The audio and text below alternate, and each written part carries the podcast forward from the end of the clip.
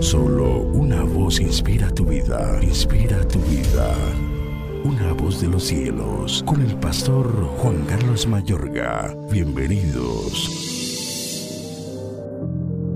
Ahora pues, temed a Jehová y servidle con integridad y en verdad y quitad de entre vosotros los dioses a los cuales sirvieron vuestros padres al otro lado del río y en Egipto, y servid a Jehová. Y si mal os parece servir a Jehová, escogeos hoy a quien sirváis, si a los dioses a quienes sirvieron vuestros padres cuando estuvieron al otro lado del río, o a los dioses de los amorreos en cuya tierra habitáis, pero yo y mi casa serviremos a Jehová. Josué 24, 14 al 15.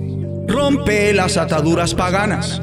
Aquí vemos que a Josué le inquieta las maquinarias idolátricas que ponen en riesgo la pureza de la adoración israelita a Jehová. Los dioses del otro lado del río, los dioses de Egipto y los dioses de los amorreos en cuya tierra habitan ahora, o sea, los cananeos. Como ya sabemos, sus padres eran oriundos y criados en la cultura inmoral, sincretista y regida por los demonios de Ur de los caldeos. En tanto vivían en Egipto, se relacionaron con personas de aquellas y de otras regiones paganas y retomaron la adoración a los dioses que sus padres habían dejado cuando llegaron a la fe en el único Dios verdadero. No obstante, sus progenitores eran egipcios de nacimiento. Egipto, una tierra saturada de dioses y diosas. Por lo menos había 39 deidades masculinas y femeninas adoradas por toda la nación. La mayoría tenían forma de seres humanos, animales o eran figuras humanas con cabezas de animal. Adicionalmente, los egipcios conferían propiedades personales a toda la naturaleza, inclusive los animales más feroces y letales como la cobra, el escorpión, el cocodrilo y el hipopótamo eran seres asociados con algún dios o rey. Más aún, la desnudez, tanto masculina como femenina, era muy frecuente en sus santuarios y obras de arte, todas las cuales poseían una connotación religiosa.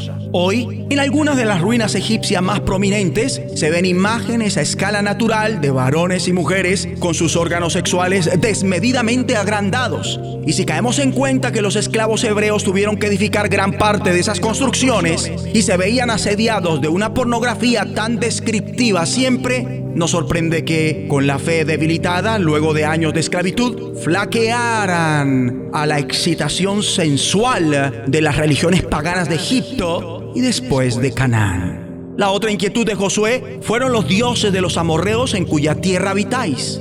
Aquí el vocablo amorreo incorpora a todos los pueblos de Canaán, la mayoría mencionados en el versículo 11. ¿De dónde venían? ¿Cuáles eran sus creencias religiosas que tanto fascinaba la carne de los israelitas? Mi amigo y amiga, en jueces 2, 3 y 3, 7 hallamos un resumen de esta religión Luego del fallecimiento de Josué y de los ancianos que sobrevivieron a este y que sabían todas las obras que Jehová había hecho por Israel, los israelitas desgraciadamente dejaron a Jehová y adoraron a Baal y a olvidaron a Jehová su Dios y sirvieron a los Baales y a las imágenes de acera. Toda la maquinaria religiosa cananea se enfocaba en aquel par de dioses. La procedencia de los cananeos la tenemos en la lista de las naciones que se presentan en Génesis 10. Canaán fue hijo de Cam. Ahora, la relevancia que Canaán tenía para Israel enseña el montón de detalles que se meten aquí. Lo cierto es que los cananeos se extendieron por todos lados y terminaron volviéndose un verdadero aguijón en la carne para los israelitas. Es que con frecuencia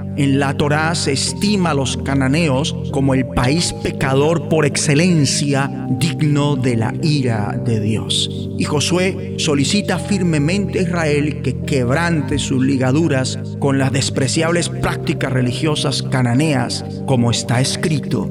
Quitad pues ahora los dioses ajenos que están entre vosotros e inclinad vuestro corazón a Jehová Dios de Israel. Oremos. Padre Celestial, ahora mismo, en el nombre de Jesucristo, rompemos de nuestras vidas, de nuestras casas, de nuestras iglesias y de tu pueblo las ataduras con las viles prácticas religiosas paganas. Y por la gracia nos comprometemos para ser fieles solo a ti, Señor Dios de Israel de los cielos. Escúchanos, será de bendición para tu vida. De bendición para tu vida.